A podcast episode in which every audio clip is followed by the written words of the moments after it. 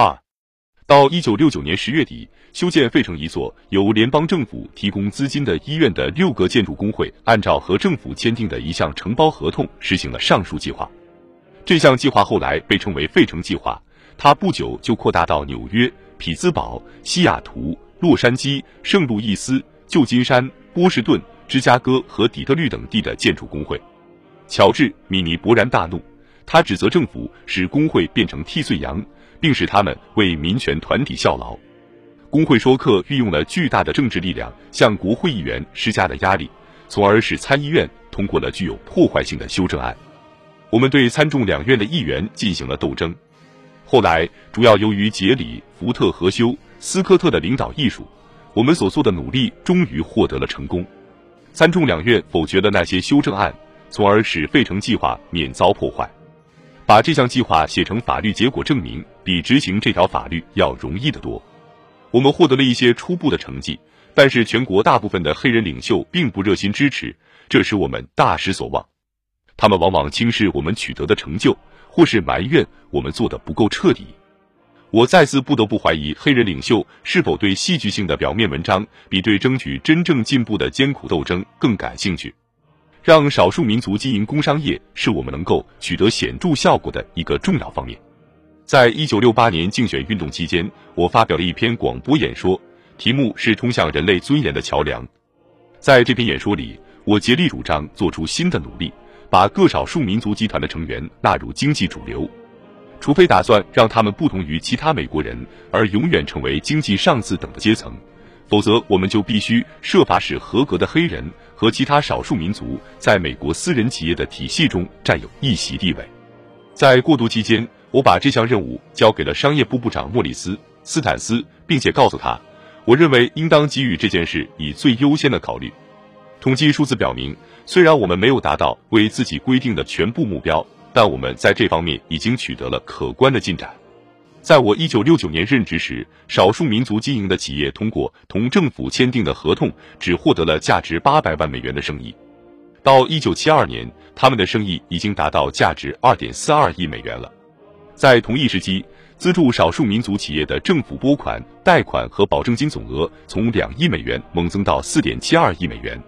在一九七五年，黑人拥有的一百家最大企业中有三分之二以上是一九六八年以来成立的。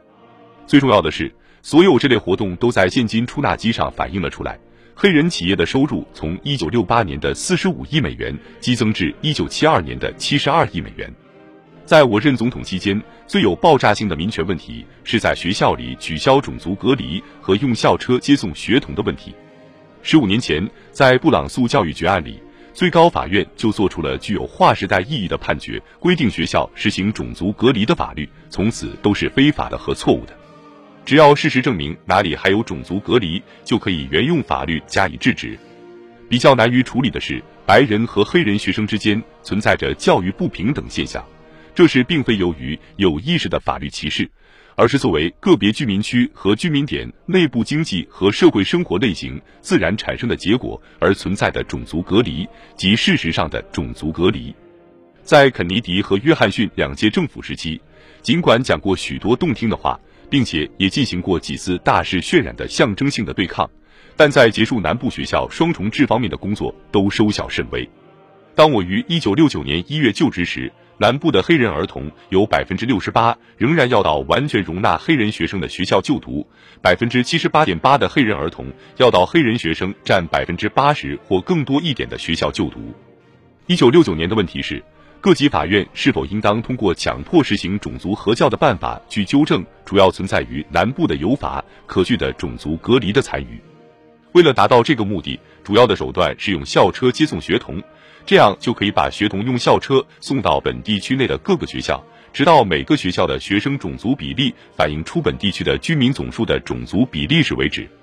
除了用校车接送学童以外，另一个可行的办法是由国会拨款，以提高任何水平较低地方的教育，从而在不打乱居民点学校的情况下解决这个问题。我要消除有法可据的种族隔离的最后痕迹，并且要采取对全国各地一视同仁的方法来加以解决。我决心使南部不再成为北部自由主义者的替罪羊。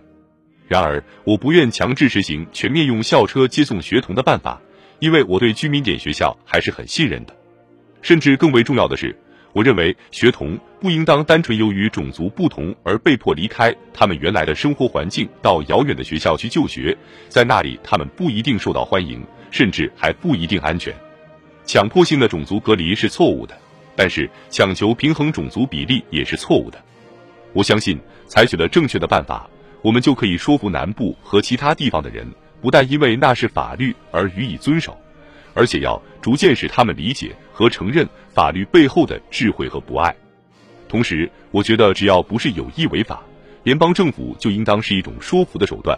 而不应当是压制的工具。总统应当是调停者，而不应当是分裂者。我认为，应当尽可能在最大限度内让各校董事会、当地居民区和各地区的法院来制定取消种族隔离的计划，而不应该由华盛顿的卫生、教育和福利部的官僚们来制定。许多学校区决定不去阻碍势在必行的事，完全遵守了1968年最高法院规定的取消种族隔离的最后限期。有些学校区却决定对抗任何变化。提出了显然是有意阻挠法令执行的要求延期的申请，我们拒绝这一类的许多申请，并且不再拨付联邦政府的资金。然而，也有一些学校区用负责和合作的态度，努力寻求解决的办法。对此，我们打算准许这些学校区实行有限的和接受监督的延期。但是，一九六九年十月二十九日新学年伊始，最高法院做出了一项一致通过的决定。要求所有学校区立即结束种族隔离的学校制度。我当时认为最高法院所规定的最后限期是不现实的，因而不可能实现。但是我除了执行之外没有别的办法。在紧接着的一次记者招待会上，我被问及关于我在学校中取消种族隔离的政策时，我回答说，我的政策是执行最高法院的决定。我认为应当执行法律，即使我对这一具体的法令也许并不完全同意。我觉得我有维护法律的责任，但我认为我不应该在行动上超出法律要求的最低限度的范围。同时，我希望最高法院最终会认识到他的善意的裁决在法律上和社会上产生了相反的效果。有一件我决心要做到的事是。不允许卫生、教育和福利部以及司法部民权司的许多自由主义的年轻法学家把这项决定当做一张可以借此在南部肆意妄为的全权证书，强迫人们遵守他们在华盛顿制定的极端的或惩罚性的规定。最高法院要求立即取消种族隔离的二月最后限期过去了，没有发生任何事端，依旧实行种族隔离的学校有的遵照法令，有的自行关闭了。有的则置之不理，观察事态的发展。甚至在此之前，乔治·华莱士就已经挑动南部公然反抗联邦政府，并且谈论要在1972年竞选总统。全国盖洛普民意测验表明，那些同政府合作的学校有半数以上认为取消种族隔离的步伐迈得太快了。我任命了一个内阁教育委员会，在最高一级来考虑这个问题。我对委员会的成员们说：首先。我希望所有的人，特别是黑人领袖知道，我们这里有一句名言：我关心。总统关心这一局势，打算想办法求得解决。但重要的问题是要正确观察事物的相互关系。一旦我们已向大家说明法律正被维护，全国各地的任何种族隔离都是不合法的，我认为我们就应当考虑到黑人和白人的地方居民区是否有可能希望保持一定程度的隔离。所以，我要用联邦资金尽量办好每个学校的教育。我们必须制止把课堂和孩子们当做解决其他必须解决的社会和经济问题的利器。我们的目标应该是办教育，不是打官司。